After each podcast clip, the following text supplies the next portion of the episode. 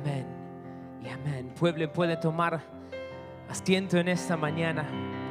Él es grande y fiel. Y sabemos que eres merecedor de toda gloria.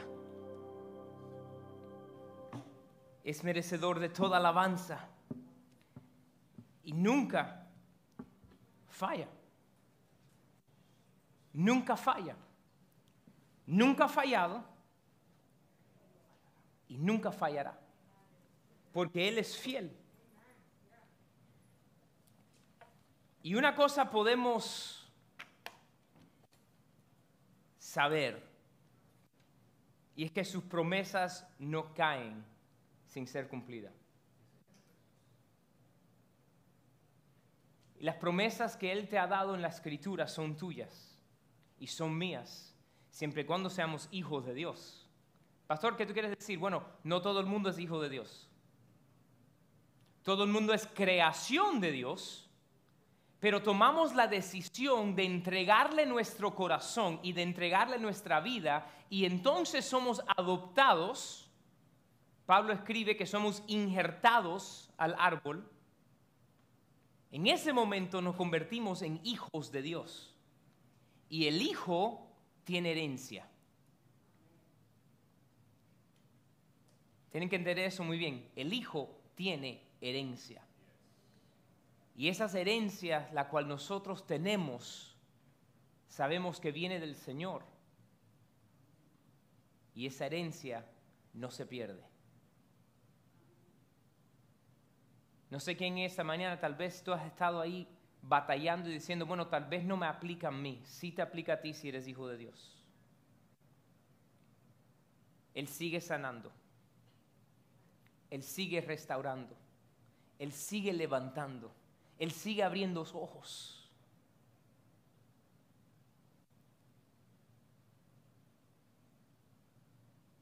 Y a Él no se le agotan los recursos. Estaba mirando la película de Spider-Man y hubo un momento que en una de las películas de Spider-Man que se le acaban los webs, uh, las telarañas, se le acabaron. ¿sabes qué? A Dios no se lo acaba. Lo que haga falta, ahí sale. Y tenemos que seguir creyéndolo, porque si no creemos, no lo vemos. Hay que creerlo. Creerlo. Tú puedes conocer algo y no creerlo. Hay una diferencia. Y cuando nosotros el enemigo le creemos la mentira a él de que no somos suficiente y nos vamos a esconder y viene esa condenación, paramos de creerle a lo que Dios ha dicho. Pero cuando Dios dice, Él cumple. Y tenemos que seguir creyéndolo. Pues tenemos que ser intencional en la búsqueda del Señor. Intencional. O sea, la palabra que el Señor nos dio para esta casa en este año 2022 intencional. Y de la misma manera que Dios es intencional hacia nosotros, nosotros tenemos que ser intencional en nuestra búsqueda del Señor. Porque para lo que nosotros no planificamos, no hacemos. Pero interesante que cuando intencionalmente buscamos del Señor, Él se ocupa de lo demás. Es más, si usted no lo ha hecho, yo le reto a que lo trate esta mañana, este, en esta semana. Entrégale al Señor la primicia de tu día. Levántate 10 minutos a las tempranos y apártate antes de mirar el teléfono, antes de mirar los correos electrónicos, antes de mirar quién puso qué cosa en las redes sociales, no importa de todas maneras, antes de mirar cualquier otra cosa. Apártate intencionalmente para hablar con el Señor. Y vas a ver que en ese día su mano está sobre ti, su favor, su gracia.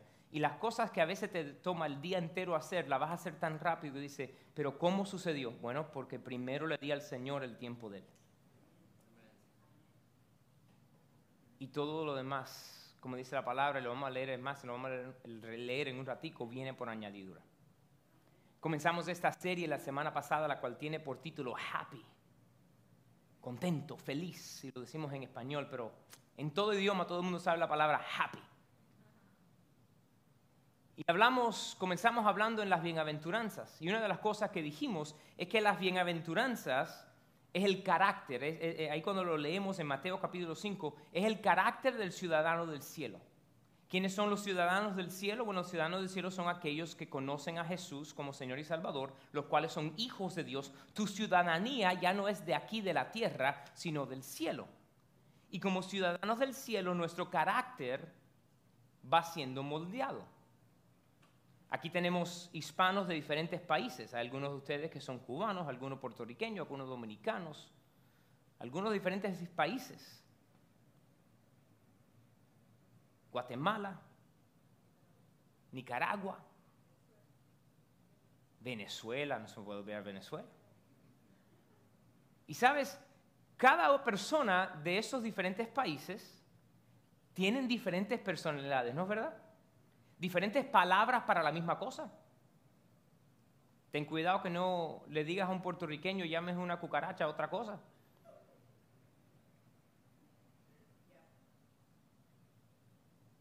Yo tuve un, hace un tiempo, unas semanas atrás fui a comer con mi esposa y las niñas y a la, muchacha que nos atendió le pedí otra bandejita. Perdón, creo que le dije cestica, era una cestica, la comida había venido en unas cestas y le pedí una, otra cestica y la muchacha me miró como si le estaba hablando en japonés. Una muchacha hispana. Pero ella no le decía de la misma manera y, se volteó y le miró a la otra gente que trabajaba en el restaurante y le decía, ¿qué dice? Y yo le trataba de apuntar y entonces me, dio un tray. Le dije, no, no, no, no una bandeja, una cestica. Y me siguió mirando. Entonces fui a la mesa y cogí lo y dije, otra de estas. Y le dije, ¿cómo usted le dice? no me acuerdo qué palabra me dijo, pero lo que le estoy diciendo es, tenemos diferentes cosas dependiendo de dónde somos. Pero una cosa es que nosotros cuando venimos a Cristo y somos ciudadanos del cielo, entonces nuestro carácter empieza a ser así como del ciudadano del cielo. Las dos cosas que hablamos la semana pasada cuando comenzamos esta serie, hablamos ese primer, esa primera bienaventurada, dice, bienaventurados o feliz son los pobres en espíritu. Y hablamos que el pobre en espíritu es aquella persona que se ha dado cuenta que necesita un Salvador. Su bancarrota espiritual. También dijimos que pobres son los que lloran, o perdón dicho, feliz son los que lloran.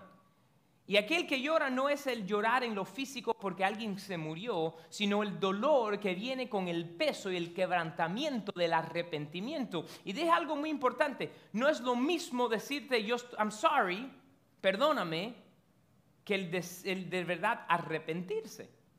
Nosotros lo decimos tan fácilmente, perdóname, ay, perdóname, ay, perdón, perdón. Le tropezamos con, ay, perdón. Eh, eh, nos sale tan fácil, cualquier cosa nos llama la atención, ay, perdón. Eso no quiere decir que hubo un arrepentimiento genuino. Y hoy vamos a seguir en esta serie, pero quiero recordarles que cuando hablamos de bienaventurado es la palabra macarios, el cual significa feliz, supremamente bendecido. Y si vas conmigo a Mateo capítulo 5 para comenzar, Mateo capítulo 5, vamos a comenzar en el verso 3 de Mateo capítulo 5. Ahí Jesús hablando en el sermón del monte, del monte dice, bienaventurados los pobres en espíritu porque ellos es el reino de los cielos. Bienaventurados los que lloran porque ellos recibirán consolación. Bienaventurados los mansos porque ellos recibirán la tierra por heredad.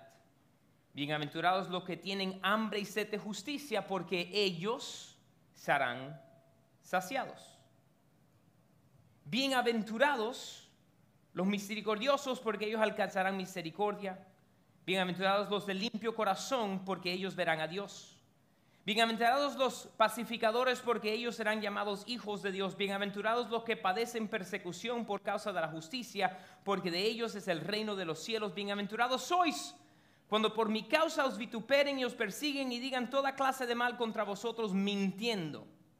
Gozaos y alegraos porque vuestro galardón es grande en los cielos, porque así persiguieron a los profetas que fueron antes de vosotros. Vamos a regresar ahí al verso número 5 y ahí vamos a comenzar a enfocarnos en esta mañana cuando dice, bienaventurados son los mansos, feliz son los mansos. Lo podemos decir de esa manera. Recuérdense que esa palabra bienaventurado significa feliz. Podemos decirle, feliz son los mansos. Pero tenemos que entender algo en esta mañana.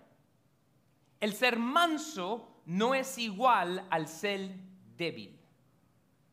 El ser manso no es igual al ser débil. Meekness is not weakness.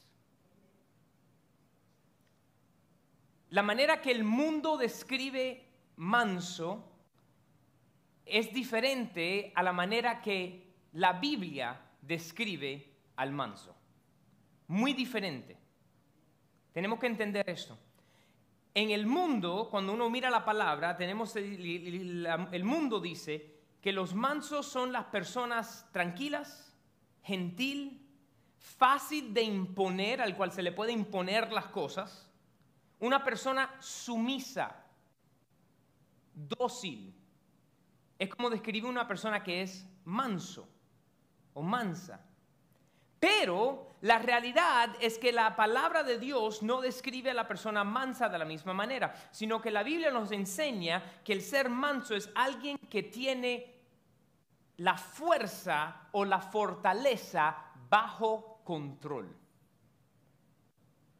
El poder bajo un perfecto control.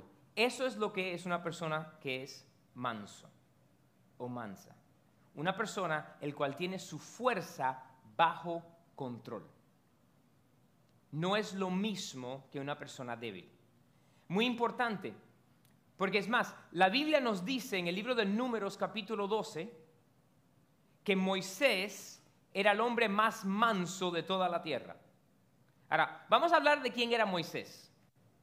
Número uno, Moisés era alguien que hablaba cara a cara con Dios. Moisés es el que Dios usó para ir al faraón y decirle, deja al pueblo salir. Toma mucha fuerza poder enfrentarse al faraón y decirle las cosas. No tan solamente, pero como Dios estaba con él y le había llamado, él tenía el poder para llamar esas plagas a venir, ¿no es verdad? Era una persona dócil, tranquila, simple el cual era sumisa. La única persona a la cual una persona mansa es sumiso o sumisa es al Señor. Moisés era el líder de millones de personas allá en el desierto. Pero la Biblia dice que era la persona más mansa de toda la tierra. ¿Por qué? Porque aunque Moisés tenía esa autoridad dada por Dios y hablaba de parte de Dios, Moisés no usaba su poder como algo para poder apoderarse a la gente a fuerza. Por eso es cuando Jesús viene y en esa entrada triunfal dice que Él viene bien manso y humilde el pueblo pensaba que el Mesías iba a venir con una fuerza de poder, con, guerra. Pero la realidad es que el Mesías vino manso como una paloma. Él tenía todo poder y autoridad, es por eso que dicen la cruz, cuando le vienen eh, eh, la gente al lado de él en la cruz, y que le dicen a Jesús, bueno, si tú eres de verdad, ¿verdad? Si tú eres el Mesías, si tú eres el Hijo de Dios, bájanos de esta cruz y que dice Jesús, yo pudiese llamar una legión de ángeles. Lo pudiese llamar en este momento, pero no. La realidad es que su mansedumbre podía tener el dominio propio de su fuerza o de su poder. Entonces, ¿cómo nosotros podemos aprender a ser humildes? Bueno, nosotros aprendemos al ser humilde poniéndonos en yugo con Jesús. En yugo con Jesús. Mire lo que dice Mateo 11, verso 29. Mateo 11, 29. Jesús hablando dice, llevad mi yugo sobre vosotros y aprended de mí que soy manso y humilde de corazón y hallaréis descanso para vuestras almas. El yugo. ¿Con quién estamos enyugados? Me perdonan si esa no es una palabra, pero hace sentido. ¿Con quién estamos enyugados esta mañana? En nuestra vida, ¿qué yugo estamos llevando? ¿Qué era lo que era un yugo? Bueno, si usted tal vez se crió una, finca, sabe un poquito de lo que es eh, eh, eh, el farming, sabe que el yugo es lo que le ponen a un animal para amarrarlo a otro animal. Ahora, cuando ellos están entrenando a un buey nuevo, cogen a un buey joven, aunque sea fuerte, es inmaduro, quiere hacer lo que quiere hacer, ¿verdad? Que eh, eh, el niño quiere correr rápido cuando tiene que ir a su paso, ¿verdad? Entonces cogen a ese buey y lo ponen en yugo con uno que es mayor, uno que es más fuerte, uno que sabe cómo ir y hacer el trabajo. ¿Y por qué lo hacen? Bueno, porque el grande y fuerte va caminando al paso que tiene que ir para sostener hasta el fin. Y aunque el joven quiere ir bien rápido, no puede alar al que sabe cómo ir. Y cuando se cansa y se va cayendo hacia atrás, tiene que empezar a caminar porque el más fuerte va yendo. Y Jesús dice, el yugo conmigo. ¿Por qué? Yo soy manso y humilde. Pueblo, nosotros somos felices cuando podemos controlar con dominio propio la fuerza que nos ha sido dada. ¿Sabía usted que hemos sido dado autoridad por el Señor? Pero nosotros tenemos que saber cómo andar en el poder que nos ha sido dado.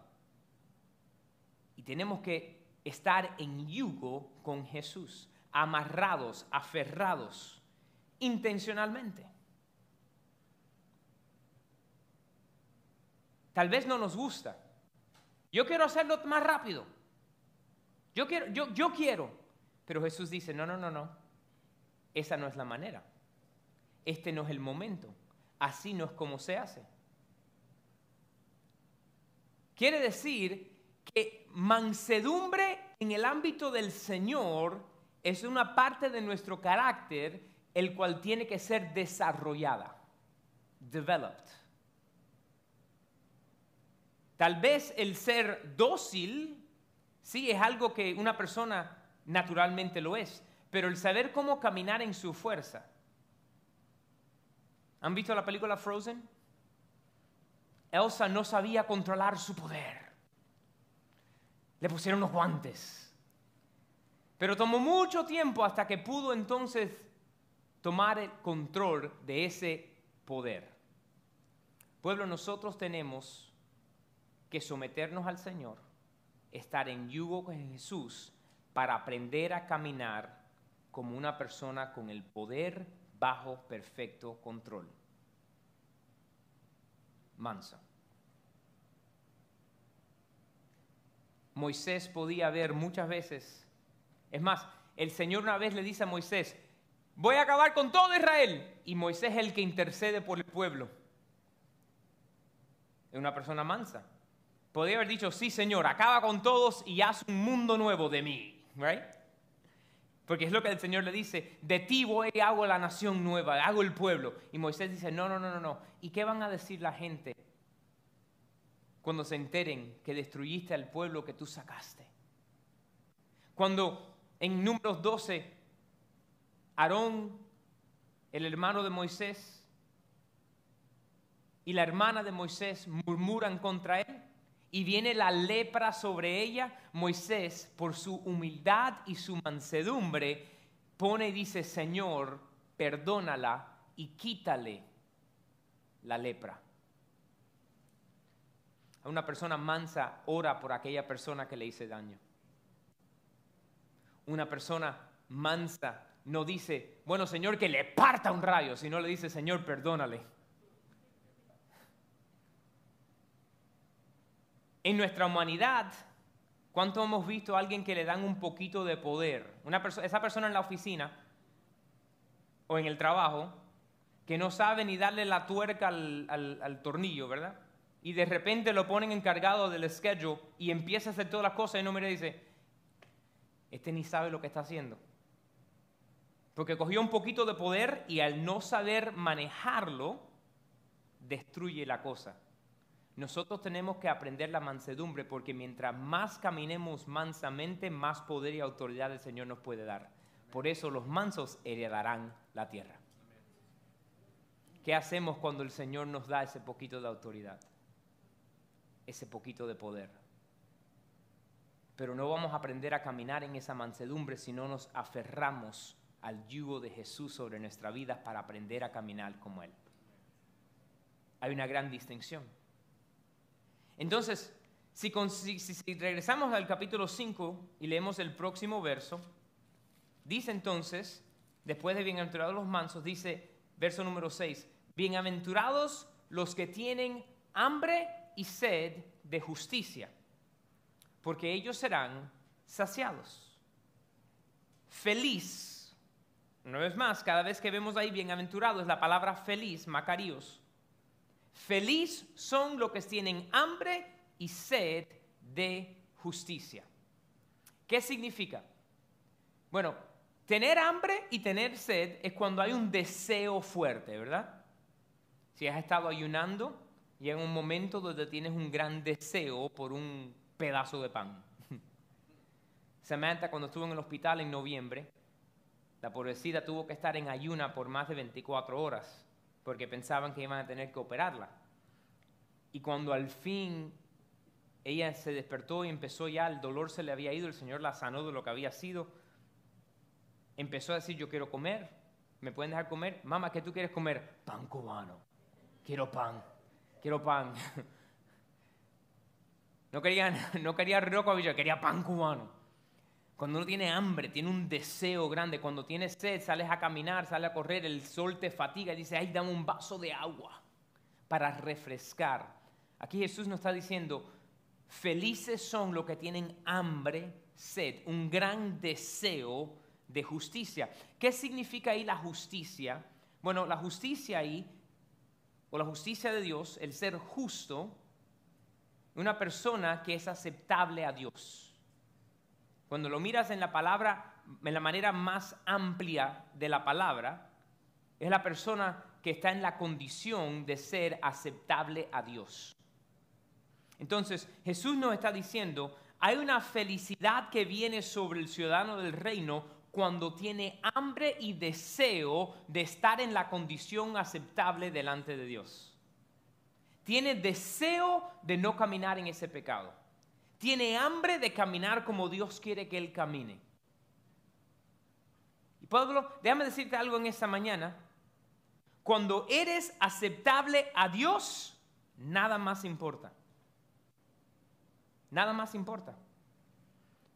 When you are acceptable to God, nothing else matters. Y cuando tú y yo tenemos como el enfoque en nuestra vida, al quien yo tengo que agradar es Dios, no nos importa lo que piensen los demás. A mí me han dicho muchas veces en diferentes trabajos que he tenido, en diferentes eh, eh, cosas, ay, mira que a ti no te importa lo que digan la gente o lo que piensen la gente. ¿Cómo, ¿Cómo es que a ti no te importa?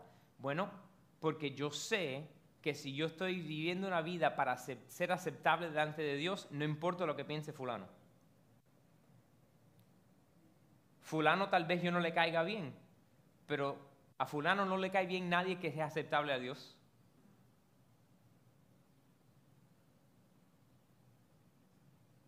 No, es que tal persona no me invitó a tal cosa. Bueno, la más probable, ponle 20 papeletas que no te invitaron, porque si tú estás tratando de vivir una vida aceptable a Dios y ahí están haciendo lo que Dios no le agrada, no te van a invitar. Es más, ¿para qué tú quieres estar en el lugar donde Dios no está? Moisés, el hombre más manso, le dijo al Señor, si tu presencia no va con nosotros, no queremos ir. Es lo que hablamos con el Ministerio de Alabanza aquí continuamente, todas las semanas. A nosotros no nos importa cómo la canción va. Queremos que venga la presencia del Señor. Porque si no está la presencia, no hay nada. Es un concierto. Y coritos sin unción son eso, coritos, canciones. La presencia del Señor es lo que cambia a la gente. Nosotros somos renovados y cambiados en la presencia del Señor, en las manos del alfarero. Y tenemos que tener hambre y sed para estar aceptable hacia el Señor. No queremos ponernos la camisa arrugada. Wrinkled, so much easier.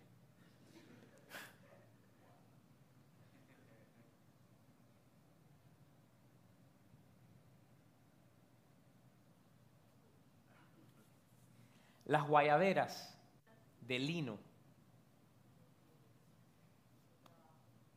¿Qué trabajo dan? Es más, si yo tengo que ir a un lugar con una guayabera, muchas veces yo me pongo otra diferente camisa y la guayabera la llevo colgada. Porque se arruga de una manera. Y de vez en cuando uno se va y dice, bueno, está un poquito arrugada aquí. No, hay que plancharla. No, no, no, no. No te preocupes que cuando me siente va a lucir igual. So, olvídate, para adelante. I'm going somewhere. A veces nosotros decimos, aunque estamos un poquito arrugados, olvídate, para adelante. No, ese no es una persona que va a caminar en la felicidad del Señor. La persona que dice, yo quiero ser aceptable y presentable, saca la plancha para que luzca bien no a la gente, al Señor. Al quien yo estoy honrando es al Señor. ¿Por qué me cuido? Porque es el templo del Espíritu Santo y estoy tratando de agradar al Señor. ¿Por qué cambió mi manera de hablar? Porque estoy tratando de agradar al Señor. ¿Por qué cambió mi conducta, lo que yo miro, lo que yo escucho? Porque estoy tratando de agradar al Señor. Cuando voy a la iglesia, no, todos los días. ¿Cuál es la visión de nuestra iglesia? Llevar a la gente a un lugar donde puedan reconocer, confiar y apoyarse en Dios diariamente. Pueblo, nosotros, aquí Jesús no dijo, bienaventurados los que de vez en cuando tienen hambre y sed de justicia, sino bienaventurados los que siempre tienen ese hambre y ese deseo. Y mira lo que Jesús dice, ellos serán saciados. La palabra saciada aquí es la, en el original es la misma palabra que usa Jesús cuando dicen que se multiplicó los panes y los peces y todos comieron hasta saciarse. Quiere decir, se llenaron completamente. Pueblo, déjame dejarte saber que tu copa se llena hasta el tope cuando eres aceptable al Señor. hay que tener hambre y sed de justicia. Si volteamos la página en la Biblia, una, una hoja, y vas al capítulo 6, porque el Sermón del Monte comienza con las bienaventuranzas, pero Jesús sigue hablando de la condición del corazón y un montón de cosas, y llega al capítulo 6 donde habla acerca de la ansiedad. Es más, ahí dice un dato, por cuanto que uno se tenga ansiedad o se preocupe, puede añadirle un codo a su estatura. No se tengan ansiedad o preocupación de lo que van a comer, de lo que se van a vestir, de cualquiera de estas cosas. Y dice el verso 33 del capítulo número 6, más buscad primeramente el reino de Dios y su justicia, la misma palabra. Y todas estas cosas os serán añadidas. En otras palabras, si tú tienes hambre y sed y buscas el ser aceptable al Señor, él llena todo lo demás. Lo de comer, lo de vestir, tus hijos, tu esposo, tu esposa, quien sea, la parentela. Él se ocupa de lo demás si tú primeramente estás tratando de ser aceptable a Él. Recuérdase que Él es el juez principal. Y no importa lo que diga el mundo. Es más, lo vamos a hablar en un par de semanas cuando lleguemos a lo que el mundo habla mal y mienten y, y te persiguen y te acosan. En este momento especialmente el tú decir que eres un creyente a mucha gente los pone de una manera contra de ti. Por eso tenemos que más aún buscar el ser agradable al Señor.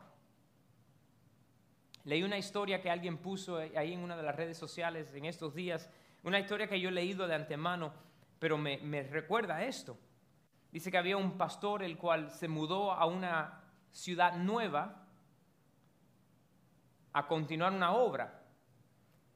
Es nuevo la ciudad, no tiene auto todavía y va a coger el bus. Y ahí está y entra en el bus, paga por, el, por la entrada y le dan el cambio y cuando se sienta se da de cuenta que le dieron un dólar extra.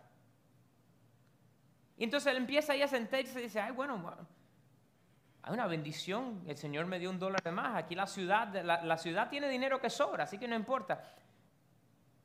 Y siguió yendo y el Señor ahí como que siguió con él.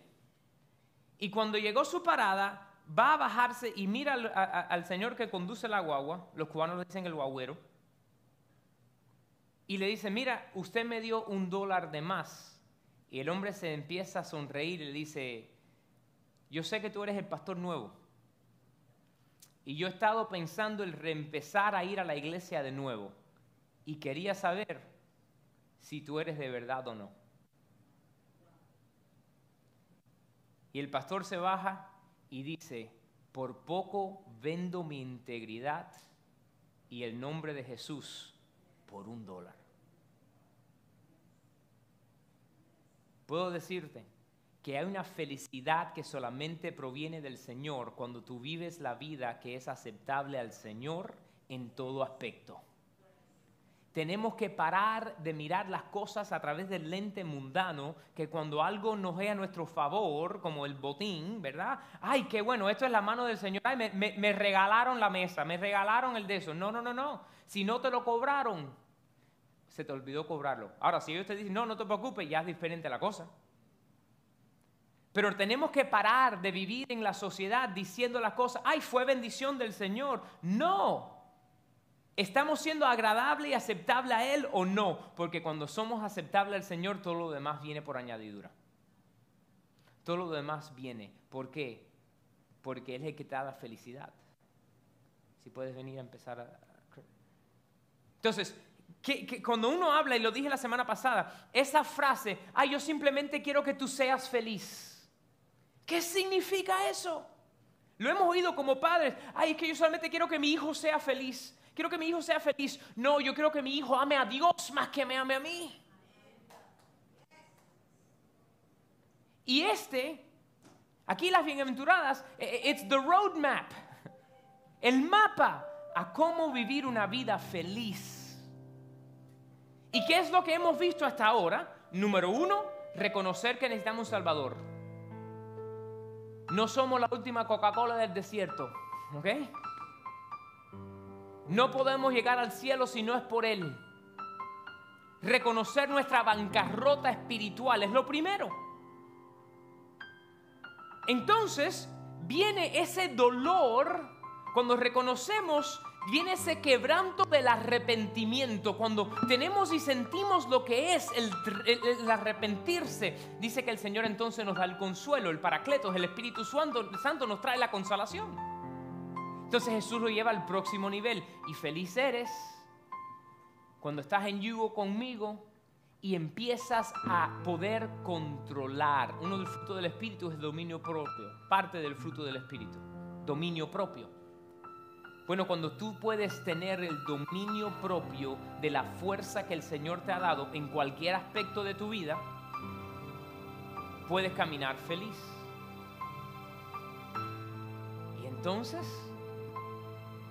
cuando cambias el anhelo y el deseo, the craving. Hay algo que sucede cuando uno empieza a ajustar su cuerpo a comer lo que tiene que comer y a parar de comer lo que no debe. Nuestro cuerpo se ha hecho adicto al azúcar. Adicto al azúcar. Estoy hablando del, cuerpo físico. Hay azúcar en todo y una cantidad extrema. Entonces uno empieza a decir, ¿sabes qué? Tengo que cortar el azúcar porque el azúcar me da una fuerza que es temporaria y de mentira. Y empiezo aún a engordar ¿Por qué? Porque esa azúcar después se convierte en grasa, it becomes fat. Entonces cuando uno empieza a decir, yo voy a, parar, no voy a, a- a consumir las cosas que tiene tanta azúcar, el cuerpo, es más, empieza a pasar en un momento, un- se siente que estás enfermo porque el cuerpo está empezando a deshacerse del deseo del azúcar. Y después de un poquito de tiempo ya ni, ni tienes el deseo por ella. Es más, alguien te da algo que tenía tan alto azúcar y dices, "Ugh, oh, no puedo. Cuando tú vienes a Cristo, a veces nos cuesta porque estamos adictos al azúcar del mundo. Y hay un proceso el cual sucede en nosotros cuando empezamos a eliminar, eliminar esas cosas en nuestra vida para poder tener el hambre y la sed de la justicia y del ser agradable al Señor. ¿Y sabe qué sucede? Cuando el cuerpo se alinea, empieza a quemar todo lo demás. Por eso podemos vivir más feliz. He transferido de lo físico ahora al aspecto espiritual, ¿verdad? Tenemos que desear y anhelar llenarnos del ser aceptable a Dios. Y Él después se encarga de todo lo demás. Y así podemos entonces realmente ser feliz. Pongámonos en pie. Señor, en esta mañana te damos gracias porque tú eres. Te damos gracias, Señor, porque tú eres bueno y fiel. Porque tú nunca nos has desamparado y te damos gracias, Señor, porque sabemos que tú nunca nos desampararás. Y Señor, en esta mañana nuestro deseo, y si no lo era cuando entramos, declaramos que nuestro deseo es ahora el estar intencionalmente en yugo con Jesús para aprender a ser manso como Él.